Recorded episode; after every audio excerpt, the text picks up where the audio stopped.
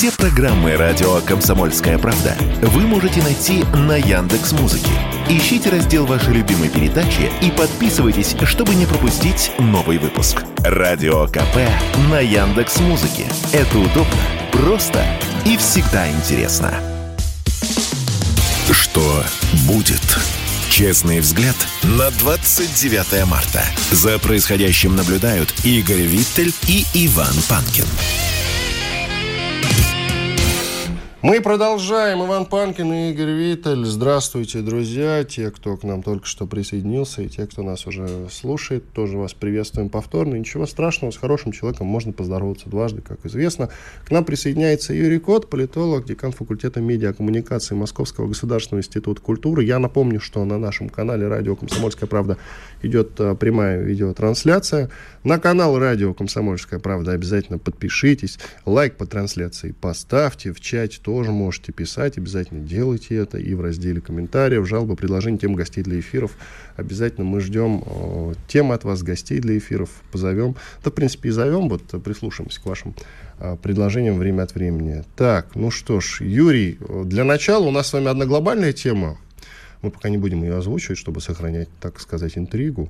Но у меня к вам есть вопрос. Тут спикер, э, спикер Верховной Рады сделал довольно mm-hmm. интересное заявление. Руслан Стефанчук, вы его наверняка хорошо знаете, что надо закончить специальную военную операцию, ну, войну для них, до конца года. С чего вдруг он делает такие заявления? Скажите, пожалуйста. И возможно ли? Вообще, как вы относитесь к этим его словам? Прошу вас.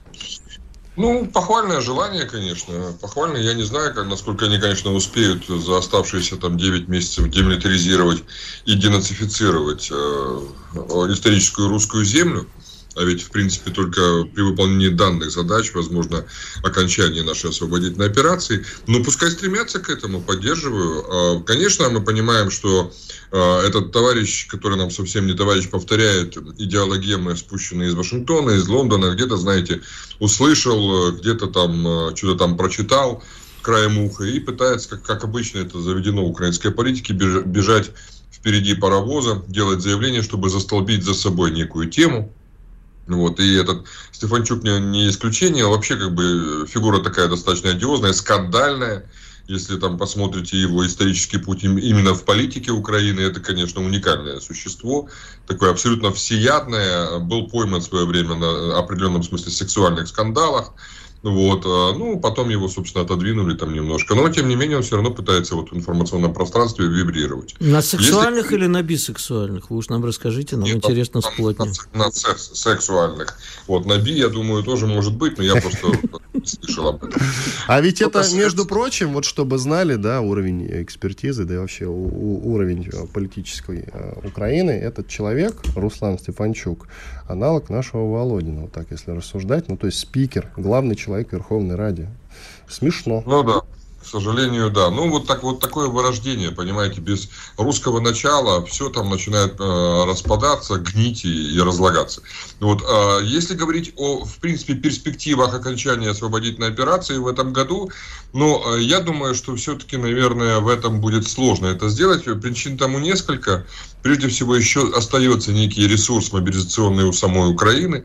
А мы же помним, да, главное условие Запада, что война будет продолжаться до тех пор, пока будут живы украинцы. Помните, вот это, до последнего украинца, да, да. говорит. Борис Джонсон и сейчас повторяет периодически там. Да все об этом говорят, да. Угу. Да.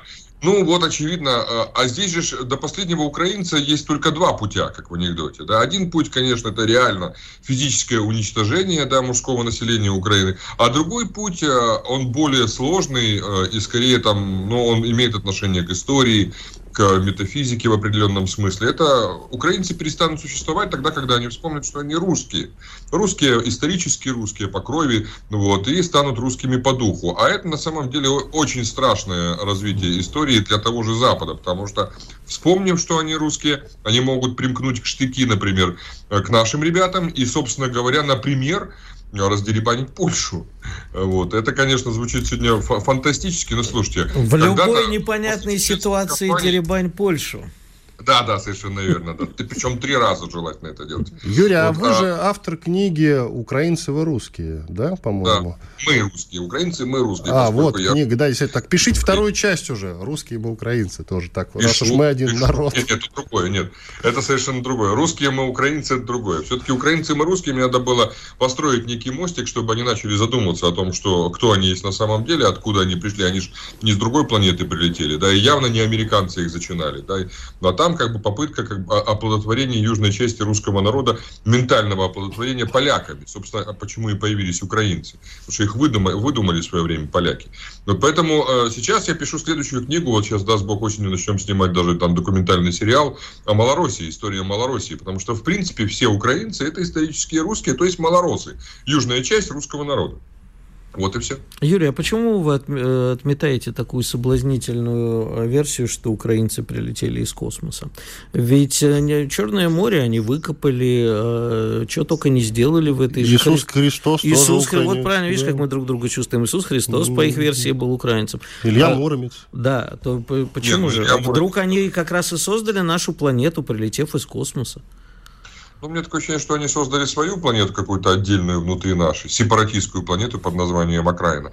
О, Украина, как раньше называлась. Вы знаете, Игорь, э, почему отметаю? Просто потому, что я, наверное, все-таки испорчен общением с такими людьми, как вы, там, ваши коллеги. Здесь, живя в России, э, как-то не получается сходить с ума и верить вся, всякую чушь. С кем поведешься, да. да. Да, совершенно верно. Вот, э, ну, честно говоря, даже когда я был еще жил на Украине, там, до Майдана, меня тоже, как бы, не, мы все, всегда там с моими друзьями, вот, потому что бытие определяет сознание, да, смотрели на вот эти подобные мысли, которых тогда, кстати, практически не было. Вот То есть, я вся вас... эта история про Копачей Черного моря появилась за последние мифологизация украинской истории за последние 9 лет. Юрий, я вот, э, простите, вас перебью, но хотел уточнить. Я тоже вот сегодня ночью долго думал на эту тему, ведь я очень много времени провел на Украине. И я этого не видел. Ну ладно, в детстве я не обращал на это внимания, что там с ребенка толку взять. Но и после, там, в середине 2000-х я часто бывал на Украине подолгу, и я не видел вот никакой русофобии, даже антисемитизма особо не видел видел. А с чем да. это связано? Это у меня операция зрения или его действительно не было? Нет, его на самом деле не было. Оно было маргинализировано, загнано под лавку. Вообще, в принципе, открыл эту бутылку с джином в свое время, кстати, Янукович. А, он просто расширил это горлышко этой бутылки, да, заигрывая с радикалами националистического толка, а по факту нацистского, да, и финансируя через своих там подчиненных якобы контролируемую оппозицию в виде там партии «Свобода», которая должна была быть максимально маргинализированной, выходить с Януковичем во второй тур предстоящих выборов в 2014 году, где, естественно, Янукович должен был бы у них победить, потому что противопоставление там между нацистами все-таки более-менее вменяемыми, хоть и ворами, Янукович был таковым, собственно, и это все понимали, вот, а, был в пользу именно, именно вот такого вот дважды сидельца Януковича. Но а, мы же понимаем, что, понимаете, у Януковича был, была очень серьезная болезнь. Он страдал не только слабоумием, он еще страдал Херней. очень серьезно. Страдал херней. Совершенно верно, это тоже, ну, вот, но еще у, у него была жуткая завышенная гордыня. То есть многие люди, которые, которые его знали, думаю, Игорь подтвердит, что до э, президентского кресла Янукович и после, после инаугурации... Это, это абсолютно разные люди, да, подтверждаю. Он был шикарным премьером, он действительно очень крутым был премьером. Он не давал воровать, он работал на экономику. Да, как бы себя не забывал. Но да, там, вот никому не давал воровать, кроме себя. Давайте уж будем аккуратны. Да. Ну да, ну когда он стал президентом, так вот как раз вот э, это как раз ситуация получилась действительно то, о чем вы говорите, что он перестал вообще что-то слушать, э, быть вменяемым. У него что, люди, которые его знали лично, вот, в том числе его там кумовья, с которыми я общался, мне говорили, что, слушайте, реально после, после инаугурации Янукович просто вышел прямо из зала Верховной Рады, где ему дали вот эти вот атрибуты президентства. Это был вообще другой человек. И, собственно, именно это и сыграло и с ним, и с нами злую шутку. То есть он начал заигрывать с радикалами, запустил их как бы в информационное пространство, а потом они его просто отымели. Он просто, знаете, он когда за время сидения в тюрьме, Янукович научился неплохо играть в карты. Он действительно хороший картежник. Я не знаю, шулер ли, но картежник. Ему казалось, что он может обыграть любого. И, в принципе, окружение сформировало у него такое мнение, потому что, ты же понимаешь, некоторые, кто умеет, поддавались. Вот, а ему казалось, что вот, вот он великий игрок, ну, в карты. Вот. И он не понял, что на самом деле с ним играют в шахматы. И, и его просто обыграли на раз. Э, те же, те же самые достаточно тупые, там, техникоки, э, Белецкие, Яроши. Знаете, там была интересная история на Майдане, когда э, выскочили тогда радикалы, во главе с Ярошем, да, правый сектор. И э, Янукович решил с ними договориться. Он вызвал к себе Яроша, как бы они там договорились, так сказать, стрелку такую, знаете, забили. Ярош пришел к нему, Янукович решил его и его там ребят купить. Он им предложил 10 миллионов долларов за то, чтобы они собрали манатки и ушли с Майдана. Ярош согласился согласился. Янукович ему говорит, давай, говорит, сейчас, говорит, тебе... Это практически я так, я в очень усеченной форме вам пересказываю соб... Э, да, линию э, событий. Юрий, я но мы, поскольку говорит, это уже много раз обсуждали, я хочу еще на одну тему перейти. Да, я мы это знал, уже обсуждали. Про 5 а... миллионов, знаете? Да, про что про 5 миллионов? Какие 5 миллионов? Где 5 миллионов? Где? Вот, видишь? Нет, тогда давайте договорим. 5 миллионов, да, все, мы, мы в внимании. Я сошелся с Ярошем на 10 миллионах, говорит, давай, говорит, сейчас я тебе, говорит, 5 миллионов дам сейчас, и оставшиеся 5, когда ты отведешь своих боевиков из Майдана. Он ему дает 5 миллионов. Ярош берет эту сумку с миллионами, выходит из комнаты Януковича. И что вы, ну, как вы думаете, что он сделал? Пошел на них играть в карты. Нет, он взял эти деньги, накупил еще больше оружия, нанял еще больше боевиков и свергнул Януковича. Ну, не Классно. дебил. Ну, не а, дебил. Ярош, как и правый сектор, запрещенные в России организации да. и люди, что называется. Сейчас мы сделаем перерыв. И, Юрий, пожалуйста, оставайтесь с нами во второй части. У нас да, большая тема есть для вас. Да, хорошая, интересная, большая глобальная тема, что мы увлеклись как-то. Иван Панкин, Игорь Виттель, еще раз повторю, и Юрий Кот, политолог, декан факультета медиакоммуникации Московского государственного института культуры. Я напомню, что кроме нашего канала на YouTube, там идет прямая трансляция, у нас еще есть социальные сети, а телеграм-канал «Радио Комсомольская «Комсомольская правда», «Одноклассники», ВКонтакте, там тоже дублируется видеотрансляция. Ну и подписывайтесь на канал, на эти группы. sportkp.ru О спорте, как о жизни. Что будет? Честный взгляд на 29 марта. За происходящим наблюдают Игорь Виттель и Иван Панкин. И Юрий Кот, политолог, декан факультета медиакоммуникации Московского государственного института культуры. Так, меняем тему, уважаемый Юрий Владимирович. Э, вот такая у нас тема с Иваном возникла.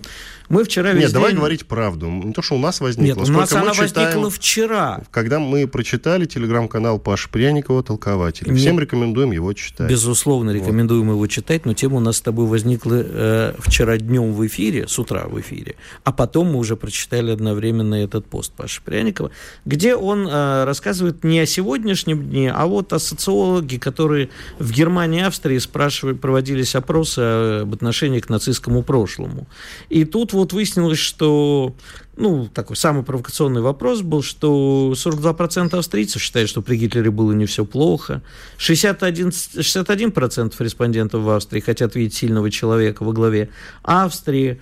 А еще один вопрос был, а смогли ли сегодня австрийцы добровольно проголосовать за аншлюз с националистами Германии? 54% опрошенных ответили а, положительно. А вот с Иваном мы вчера спорили о возможности правого поворота в Европе и в Америке. Ну, я тут еще могу, конечно, напомнить о том, что а, практически поголовно австрийское правительство послевоенное после Второй мировой войны составляло из нацистских преступников. Ну, а Курт Вальдхайм, австриец, да, а, и нацист был, например, э, в ООН, э, чуть ли не главой, по-моему, если меня не изменяет ну, слушай, память. всех Сейчас нацистов, ученых, американцы себе забрали, да. они там жили припеваючи. Юрий, так вопрос к вам. Собственно, э, вот профессор Истафьев вчера сказал, что нам не нужен правый поворот в Европе. А, вопрос к вам. Возможен ли, в каких странах, и в Америке, кстати, тоже, и нужен ли он нам? Слушайте, но в любом случае это было неизбежно. Еще там больше года назад я говорил, что Европа семимильными шагами движется к своему нацистскому будущему из прошлого. Потому что э, те методы управления, которые они сегодня избрали, через абсолютное подавление инакомыслия, через э, диктатуру власти по отношению к собственному народу и обслуживание глобалистских интересов, но это уже нацизм. Это не зародыши, это уже нацизм, просто он еще пока так не называется. Насколько для нас это хорошо или плохо? Это в любом случае плохо, потому что рано или поздно этот нацизм соберется в кулак, и а, после того, как он просто все выезд на собственной территории, Они в очередной раз положат глаз на наши с вами территории. Вот, и они будут рассматривать это как естественный совершенно а, момент, что они вот такие сверхчеловеки, а мы с вами некие недолюди в их глазах. Как это было, кстати, уже не единожды, потому что мы для них с вами вообще какая-то странное недоразумение которая владеет самой большой территорией с самым большим количеством ресурсов. И, естественно, а, они попытаются добиться желаемого и пойти на нас войной. И нам, естественно, с вами предстоит объяснять им в очередной раз, что этого делать не надо. Ну вот приблизительно такая перспектива. А вообще, если говорить о, о, о том, что происходит, о тенденции, еще в 2015 году я об этом писал, кстати, в своей книге об этом вспоминаю.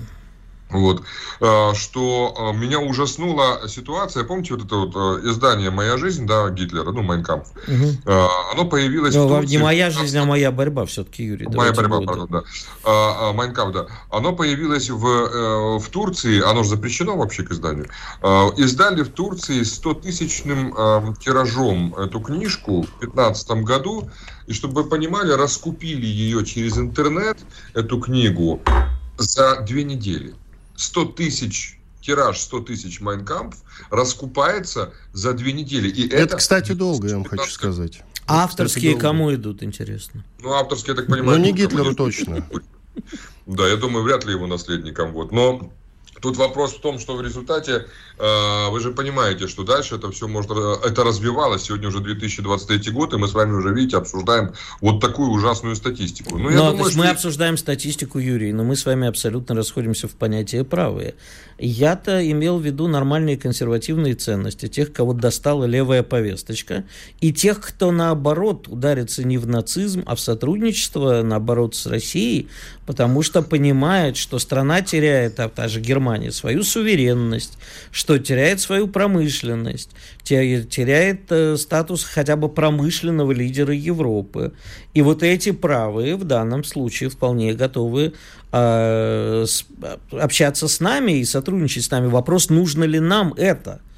Не вскормим... Ну, не, не, не создадим ли мы очередной пакт Молотова-Риббентропа в результате в заботе о собственной безопасности? Ну да, или Брестский мир. Слушайте, ну э, я с вами соглашусь, безусловно, насчет тех правок, что они там есть.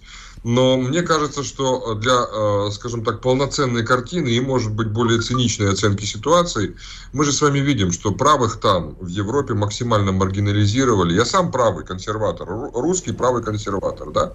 Вот. И, конечно, я был бы рад э, взаимодействовать с национально ориентированными элитами, если можно так сказать, или направлениями, движениями в той же, например, Германии, там, Венгрии, Австрии, ну и так далее. По всем странам можем пойти. Но вы посмотрите, что правых консерваторов, э, вообще э, правые силы максимально сегодня маргинализированы э, в самой Европе да, и загнаны под лавку. То есть, казалось бы, да, Сара Вагенкнехт, да, там замечательная совершенно э, политика Германии, но у нее нет никакого механизма. Она существует своего, ну, такое ощущение, что в каком-то вакууме. Или Марин Ле Пен в той же Франции. Тоже такое ощущение, что они существуют в вакууме, и, и по силы подобные им и им не дают возможности, им, им, слава богу, их пока там да, не загоняют в концлагеря, не расстреливают, как это было раньше, но это все равно неизбежно. Их повестку пытаются переключить именно вот на, на, на ту на, на тех правых, о которых я начал говорить. Я вам сейчас скажу, Юрий, извините, я вас перебью, но если Марин Ле Пен сейчас выйдет и скажет, что она против пенсионной реформы, и против э, таких отношений Франции с Россией, которые проповедует Макрон, ее на руках вынесут в Елисейский дворец. Если бы это было возможно, она бы уже сказала об этом. Нет, э, э, подожди. А, значит, Марин Ле Пен все-таки к пенсионной реформе, а, те люди, о которых мы говорим, правые консерваторы, они исповедуют ту самую экономическую повестку, в рамках которой а, пенсионная реформа с повышением пенсионного возраста является вполне разумной. Но если она сейчас сыграет на противоходе, я тебя уверяю, Иван, и вас, Юрий, что ее внесут на руках. Ну, смотри, вот тебе свежее от нее заявление за 22 число, я цитирую. Правительство сознательно создает все условия для социального взрыва и это можно было предвидеть в течение нескольких месяцев. Я не собираюсь второй раз участвовать в тушении пожара, который вы начали. Ну, она не собирается, а ее попросят. Вот и все. То есть, я говорю, давайте не будем выдавать все-таки желаемое за действительное. То есть, правые консерваторы в Европе, во-первых, загнаны под лавку, во-вторых, запуганы, в-третьих, действительно соглашусь с вами, что, ну, просто вот, знаете, как говорится, Макрон на блюдечке с голубой каемочкой принес Марин Ле Пен повестку, бери и делай. А она не делает. Почему не делает? Ну, слушайте, ну, не бывает такого, что надула губки и обиделась. В политике такого в принципе не бывает, да? Бывает, политике, бывает, все, еще как бывает. Нет, ну, нет, не, не, не, надо. Здесь как бы такая ситуация, что она, в принципе, практически может, могла бы свершиться ее вековая, ну, там, э, жизненная мечта, да, э, стать президентом. Вот. Но она этого не делает по, по многим причинам. Я предполагаю, я, конечно, не знаю наверняка, но мое предположение, что существуют некие сдерживающие факторы со стороны э, пока что еще господствующих глобалистских сил, которые заставляют Марин Ле Пен тихонечко не отсвечивать в данной ситуации. То есть э, и это, это, так, это касается каждой страны, каждой европейской страны, потому что это, смотрите, вот, например, та же Франция, еще раз, коль мы о ней заговорили, 2016, по-моему, или 2015 год, сейчас вот не берусь точно вспомнить, в результате антироссийских санкций во Франции покончили жизнь самоубийством более 700 э, фермеров. Это только там 15-16 год. Самое начало, на заре всей этой беды. Сегодня я, мне даже страшно представить, сколько людей там разорилось и тоже покончило жизнь самоубийством. И что? И ничего. И тишина. Хотя, кстати, «Комсомольская правда» тогда, насколько я помню, об этом тоже писала. Вот, в результате э, целый огромный, ну что такое фермеры, да, это же обеспечение, ну, по факту продуктами э, самой Франции. Ничего, просто переключили потоки, просто там э, не французские там начали заезжать, не знаю, картошка, там помидоры, а чьи-то другие, и все, и тишь да гладь, и Божья благодать. Поэтому здесь, э, в той ситуации, в которой мы с вами имеем дело, это все-таки глобалистский проект, который, к сожалению, все еще крепок, Прежде всего потому, что существует устойчивая модель э, в виде доллара, э, которая заставляет всех так или иначе заходить и, и делиться с американцами.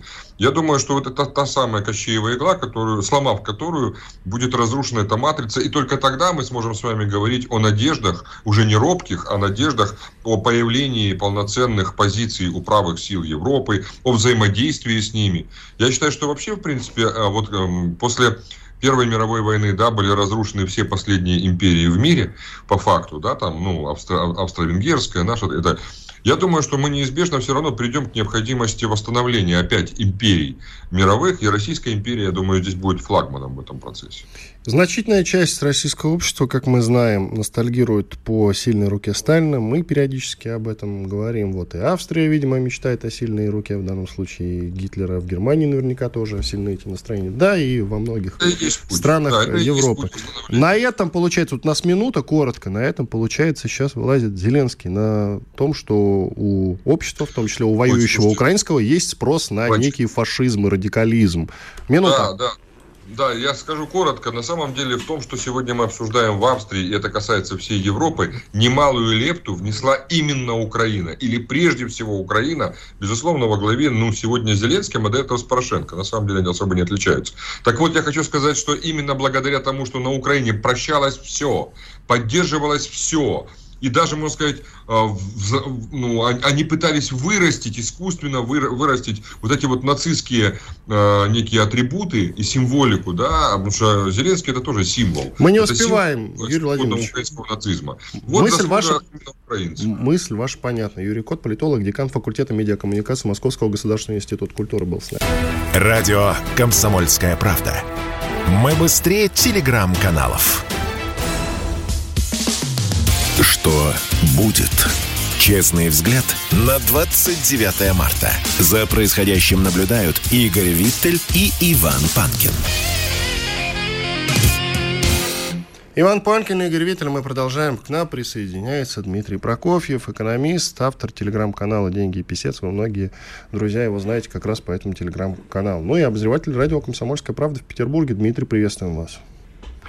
Здравствуйте. Здравствуйте, Дмитрий. Надо заметить, что моего любимого телеграм-канала деньги и писец. Тогда подписывайтесь с удвоенной силой, друзья. Да. А, Дмитрий, а у вас тут был интересный пост а, про малый и средний бизнес, а, про который мы, в общем, очень любим говорить, но последнее время как-то вот забываем немножко. А про то, что корпорации крупные решили 27 госкомпаний э, начать, так, в кавычках, выращивать поставщиков из малого и среднего бизнеса э, к 2023 году, чтобы вот что им нужно по госзакупкам, закупкам, то они и э, поставляли.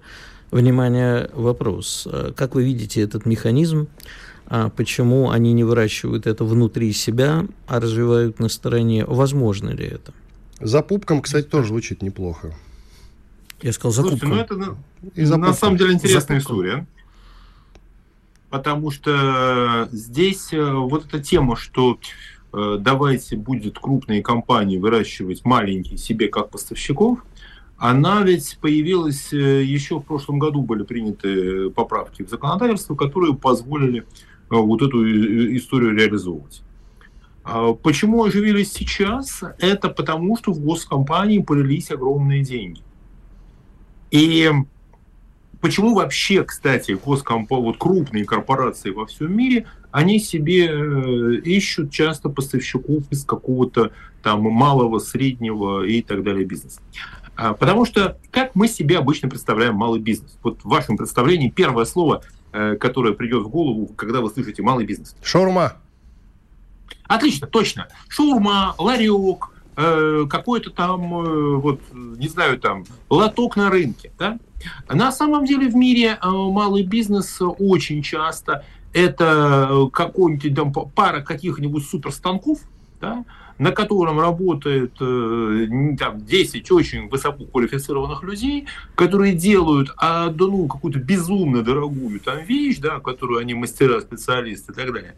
И они это продают по всему миру, потому что рынок, э, вот кто может у них эту штуку покупать, он э, достаточно, то условно там в мире есть э, там 10, 20, может быть 50 компаний, которым это нужно, да. Ну, классика, например, в Италии полно таких компаний, в Японии, да, которые делают э, что-то очень узкоспециализированное с исключительно высокой добавленной, добавленной стоимостью, хотя по всем признакам это малый бизнес, да, потому что это какой-нибудь там небольшой, небольшой цех, да. Вот. И а, идет речь, конечно, о том, что мы будем выращивать э, вот такие вещи. Но э, в чем проблема вообще любого вот высокотехнологичного, хорошего такого вот изобретения. Да? Вопрос масштаба. Такие вещи удобно сделать, имеет смысл делать, только если вы можете их масштабировать.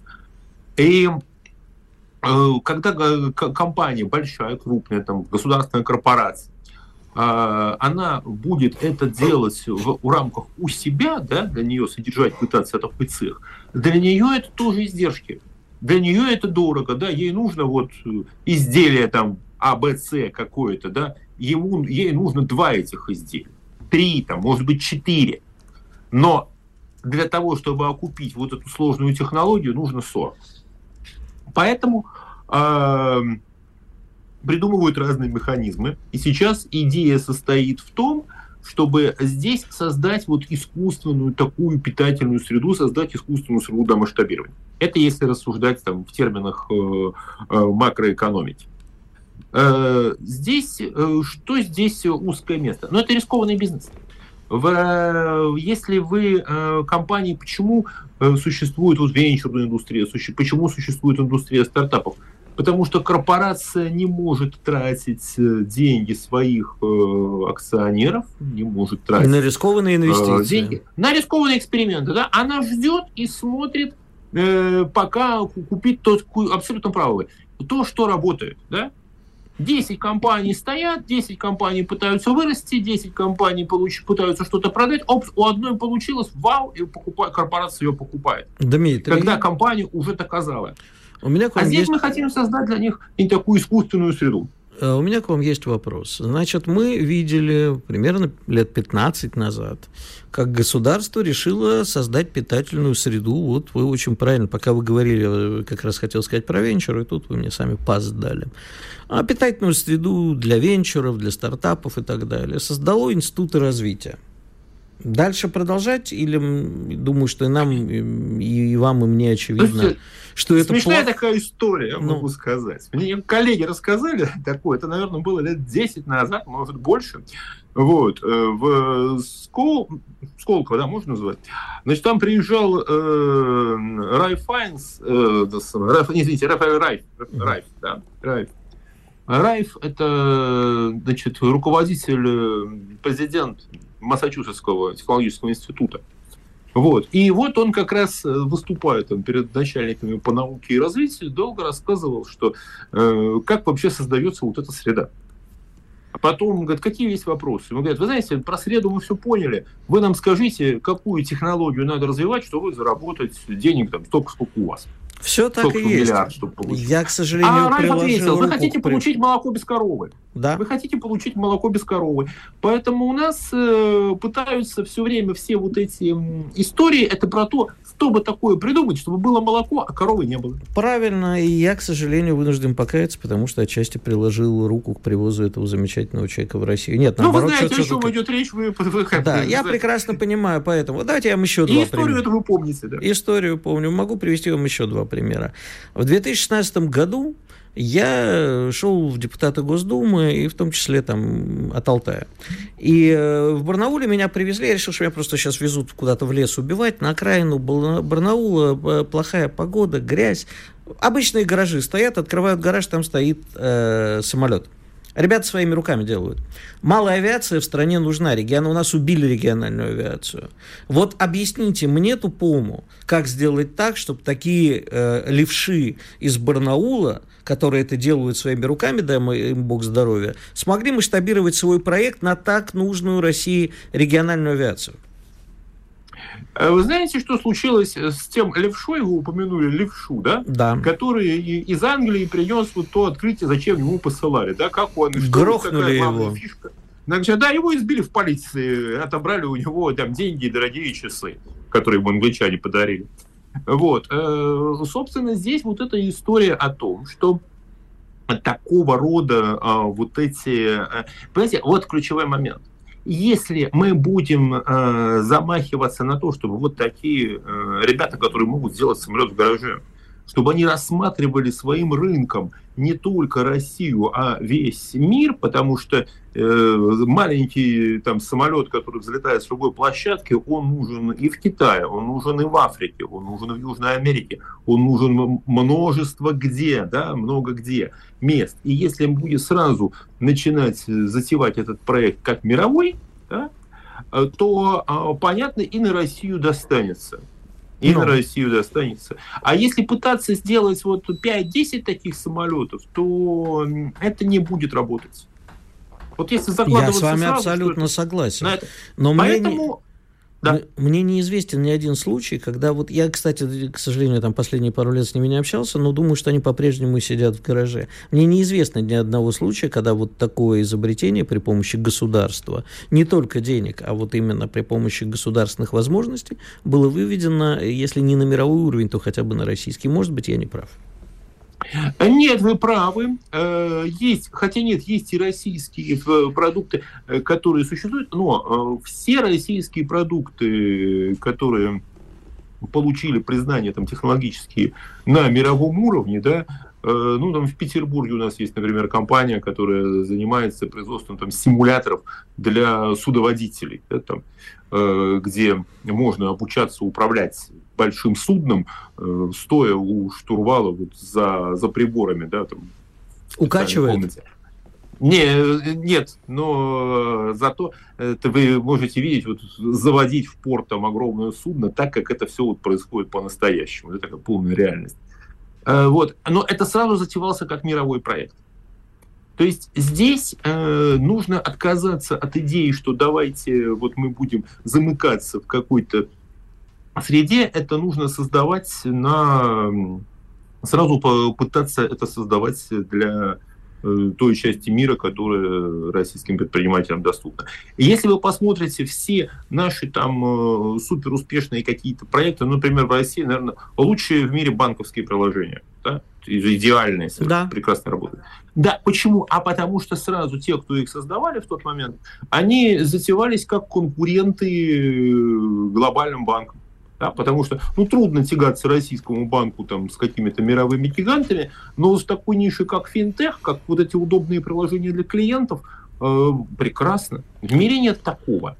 Вот нужно отказаться от вот этой вот периферийной идеологии, что мы где-то здесь вот на обочине что-то пытаемся сделать особое. Нет, э, это надо предлагать э, технологии, это то, что востребовано во всем мире, их надо предлагать. Спасибо. И Дмитрий Прокофьев, экономист, автор телеграм-канала «Деньги и писец». Подпишитесь, пожалуйста. Я уточню, что Дмитрий наш коллега, он обозреватель радио «Комсомольская правда» в Петербург. Слушайте и смотрите его и там тоже. Иван Панкин, Игорь Виттель. Сейчас мы делаем небольшой перерыв. После полезной рекламы и хороших новостей продолжим эфир. Радио «Комсомольская правда». Никаких фейков, только правда. Что будет? Честный взгляд на 29 марта. За происходящим наблюдают Игорь Виттель и Иван Панкин. Иван Панкин, Игорь Виттель. Ну что ж, давайте стартовая и финишная черта одновременно. Короткий забег, спринт. А, финальная часть, четвертая этого часа. Или восьмая, в общем. И Игорь Виттель тут рвется подвести некий итог. У нас сегодня, я напомню, с 9 до 9.22, а, до 9.30 был разговор с Юрием Котом, бывшим украинским журналистом и общественным деятелем. И мы говорили про фашизм в целом. Вот у Игоря. Ну, Игорь рвется, значит, как подытожить как-то. Да, потому что я же упомянул Курта Вальдхайма. Вот мы все я, говорим... Извини, пожалуйста, для тех, кто не видел, пропустил, обязательно на канале Радио Комсомольская правда у нас есть видеотрансляция, там видео можете пересмотреть, если не слышали, не видели этот разговор, пожалуйста, или на сайте radiokp.ru, там будут выложены все подкасты, пожалуйста, милости просим прослушать. Все, Игорь, тебе слово. Значит, я же упомянул Курта Вальдхайма. Вот весь мир говорит, что там самое у нас такое, носитель-то всех общечеловеческих ценностей, ООН. Кто у нас там, вот мы про Международный уголовный суд говорим, Интерпол, да, как вот такие вот борцы со всем страшным. Курт Вальдхайм, а, четвертый генеральный секретарь ООН во время войны, был офицером вермахта и принимал соучастие в военных преступлениях против населения Югославии. В штурмовых отрядах вообще служил. Да. Даже. Берем, открываем сайт Интерпола, где гордо висят, ну, сейчас это называется генеральный секретарь Интерпола, а раньше называлось президент Интерпола. И так смотрим, кто у нас? Отто Штайнхойль, так по нарастающей, оберфюрер СС был президентом Интерпола. Следующий, знаменитый заместитель, ну, исполняющий обязанности имперского протектората Богемии и Моравии, убитый английскими диверсантами Рейнхард Гейдрих – Идем следующий, может, ну, случайность была. Кто у нас следующий был? Артур Небе, начальник уголовной полиции нацистской Германии. И на закусочку, чтобы вот просто жизнь медом не казалась, это Эрнст Кальтенбрун, начальник главного управления имперской безопасности СС. Расскажите мне, сволочи, еще, про просвещенную Европу. Это люди были не президентами какой-нибудь полиции Германии просто. Это были президенты Интерпола. А, ну ладно, на войну спишем. А вот целый, понимаешь, э, офицер вермахта, каратель во главе э, ООН, это как? И ни одна сволочь ничего не сказала. Он потом, кстати, еще и президентом Австрии был. Да, я знаю этот момент. Я знаю. Так о каком правом повороте мы можем говорить, когда все, вот послевоенная Европа в огромном количестве, это там, где мы не подействуем, все нацистские преступники. Так кого, кого вы Вся сейчас... Прибалтика в том числе состоит из внуков Зачем вы нас сейчас учите? Какое вы вообще моральное право имеете? Все, минута ненависти закончена. Ну, мы ее еще продолжим, потому что бывшая премьерка Эстонии, как ее там, Калис, Алис, да. господи, бывшая премьерка Эстонии, которая сейчас тоже довольно активную деятельность ведет, она же э, внучка тоже нацистских преступников, по сути. Да там вся верхушка, куда ни копни, они все вот из этого состоят, безусловно. Ну что ж, давай с тобой немножко поговорим еще о каких-то других вещах, тоже довольно любопытных. Например, ну, так, Министерство финансов выступило за сокращение числа казенных госучреждений. Апочки, интересно, это что, мы экономить будем? Это вот э, зачем, как ты думаешь? Я считаю, что, что у нас, инициатива? в общем, и в мире, и у нас очень плохая система как корпоративного, так и государственного управления. У нас существует огромное количество ненужных чиновников, бюрократов, и ежели бы это просто шло как оптимизация, которая будет работать, а я бы это двумя руками и двумя ногами приветствовал. Но я боюсь, что, как всегда у нас, это будет, знаешь, вот как э, кризис 2008 года, что первые начали резать э, там вот корпорации. Вот есть корпорация, да, ну что ты приходишь, ну, убери отдел HR, убери отдел пиара, ну таких людей, как бы, может быть, и важных, но достаточно, по крайней мере, пиарщиков, достаточно бессмысленных в кризис. Хотя нет, конечно, нужно там оставить, чтобы кризисный пиар кто-то делал. А убирали самые дорогостоящие, самые нужные, службы безопасности, э, компьютерные и так далее. Вот то же самое сейчас будет, сейчас механически просто. Так, пришел приказ сократить, сократили. Помнишь, у нас была реформа полиции в милицию, когда да. с аттестацией, сокращениями. Кто остался? Самые лояльные, способные лизать зад начальству. А самых профессионалов выгнали, потому что они не нужны. Слишком много с ними проблем. Вот так будет и в этот раз. Я... Э, вот тут минута ненависти продолжается. Финляндия в рамках санкций запрещает тарабарабам пабам мумитролей в А группа Мумитроль, вот что будет с группой Мумитроль, меня интересует. Спросим у Лагутенко как-нибудь при случае обязательно. Итак, э, действительно финская компания Мумин, э, которая вот, собственно, этих мумитролей-то и производит, обладающая правами на произведение писательницы Туви Янсен, больше не выдает лицензии на использование образов мумитролей в нашей стране. Ну, чтобы, Симпатичные. Что... Дело в том, что, извините, пожалуйста, госпожа Туви, мы покупаем китайских мумитролей, и как бы все в порядке. До них ваши финские руки не дотянутся, уж больно короткие ваши финские руки. Ну или нет? Ты знаешь, я думаю, что тут у нас, как всегда, выступит наш бывший президент с идеей параллельного импорта. Я в ужасе в свое время снимал фильм про Можайск, решил почитать местные новости можайские, и выяснилось, что, значит, э, в Можайске, ну, там же было 10 предприятий федерального значения на всю страну, Советский Союз. Но тут осталось там предприятие маленькое, они э, сидят и пришивают одежду к детским игрушкам, которые делают в Китае. И вот главная новость была в Можайске, что они, наконец, сами стали выпускать игрушки. Но Следующая новость была, что в подвале и игрушки, и одежду шили рабочие из Северной Кореи. Так что в подвале у нас и не то тебе сошьют, и никого спрашивать не будут. А то, что официально запретили, ну, козлы, ну чего. Ну, козлы. На международных, вот еще про козлов и мумитролей в том числе.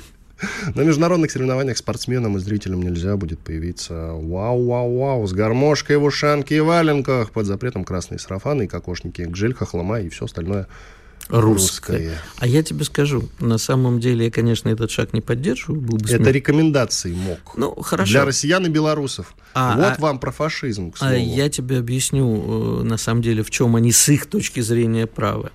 А ведь э, русский футбол, ну, так себе явление. Русский спорт, конечно, получше, и мы гремели в мире и вообще. Но у нас как-то с мотивацией последние годы плохо. Но вспомни чемпионат мира 2018 года. Прекрасно было. Помнишь, да? Ну, а, конечно. А, а, во время матча России-Испания, ты помнишь, три, камера вдруг или не вдруг берет трех людей да, да, в, в кокошниках. Значит, да, это мой, стали мемами. Это мой лучший друг Дима Гнатюк, его жена Инна и его племянник Юра. А я никогда не, конечно, не сознается, но поскольку Дима знаменитый пиарщик, это вот ему пресс, знаменитое агентство и так далее, а, вот э, люди неожиданно стали, мы, у нас появился символ в стране, вот люди, которые спокойно сидят и по-другому не скажешь, жрут какие-то сэндвичи в минуту, когда там вся страна бьется. И эти люди в кокошниках, и их же растиражировали, уже народные картины пошли. А образ же возникает снизу. Но опять-таки, я не вполне уверен, что это не было работой хороших пиарщиков, но в принципе, вот символ России, он такой не очень традиционный в хорошем смысле, да, то есть это не люди, вот, которые танцуют там танец березка, что в принципе редко кого задевает, а вот именно такие абсолютно э, люди, которые от всей души вот так болеют за футбол таким способом, поэтому это очень опасно. У нас появились свои символы, и нас начали э, отчасти бояться, потому что вот такие образы подкупают лучше лучше, чем какой-нибудь официоз. Поэтому я понимаю, да, они не хотят ничего стандартного. Ну и потом, извини, а, где этот кокошник там и ватник с балалайкой, а там, где балалайка, там и медведь. Ну, представляешь себе, придет толпа русских с медведями, водкой и балалайками на трибуны в как... на Олимпиаде. Это что ж такое будет? Я тебе расскажу одну интересную историю. Может быть, ты пропустил. По лучшим телеграм-домам распространялось видео, на котором идут французские протестующие по главным улицам. А под музыку знаешь какую? Калинка. Калинка и Катюша. Да. Прекрасно. А, это, кстати, в очень многих странах является символом такого протеста. Я сам э, в свое время в Барселоне возглавил первомайскую демонстрацию, размахивая там красными флагами и распевая песни, и, естественно, песни испанского протеста против Франка, и «Стены рухнут», и Челинский, и что мы только не пели, ну, естественно, пели «Калинку с Катюшей». Сейчас бы ты стал политзаключенным в Барселоне. В нет, чего. нет, нет. Я же не, не за отделили, я, конечно, каталонский сепаратист, но я же не, не, не каталонские сепаратистские песни распевал. Ну, ты Хотя каталонский стер... сепаратист Нет, в пику э, Испании наверняка. Конечно. Ты же не считаешь, что Барселоне надо реально отделиться? Нет, это просто на зло Испании, а, ну, а вот. «Стены рухнут» — это гимн э, борьбы с Франко. Э, это такая великая песня, которую у нас, кстати, перепели на русском языке, но, к сожалению, использовали в протестах на Болотной Сахарова, поэтому я к ней скептически отношусь в русском варианте. И в Польше, на польском варианте была песня «Движение солидарность», к которому я тогда относился более. Но это действительно великая песня. И «Катюша» с «Калинкой», безусловно, будет звучать по всей планете абсолютно добровольно. Все, кто не хочет жить в современном мире прогнившего капитализма, выйдут с «Катюшей» и с «Калинкой». Э, слушай, я вот на все эти запреты отмог, пока это только рекомендации, до официальных запретов, я уверен, не дойдет, но я бы вот чисто из чувства протеста пошел бы на какие-то спортивные мероприятия, но если пойду, обязательно что-то такое типично русское на себя надену, безусловно, вот на зло. И пусть, ну, вот пусть вы... крутят, пусть крутят. Вон у меня написано, что Крым это Россия по-сербски. Вот с такими майками по-русски написано Крым наш, ушанку, красное знамя. И пусть сволочи попробуют не русское знамя, не российское, а красное знамя Советского Союза. И пусть всрутся от лютой ненависти. Кстати, на самом деле, если вы, друзья, захотите так сделать, поехать на какие-то соревнования вдруг или пойти и вот так вот что-то, конечно, вызывающее надеть, то лучше наймите телохранителей, без шуток, потому что могут злобные украинцы на вас в том числе с ножом накинуться. Такие истории сейчас в Европе направо и налево происходят, к сожалению. Ну что ж, с вами были Иван Панкин и Игорь Виттель. Мы сейчас э, до завтра с вами попрощаемся. Были здесь, остались довольны. Чтобы получать еще больше информации и эксклюзивных материалов, присоединяйтесь к радио «Комсомольская правда» в соцсетях. В отечественных социальных сетях. Смотрите новые выпуски на Рутьюбе, читайте телеграм-канал, добавляйтесь в друзья ВКонтакте, подписывайтесь, смотрите и слушайте. Радио «Комсомольская правда». Самая оперативная и проверенная информация в эфире и соцсетях.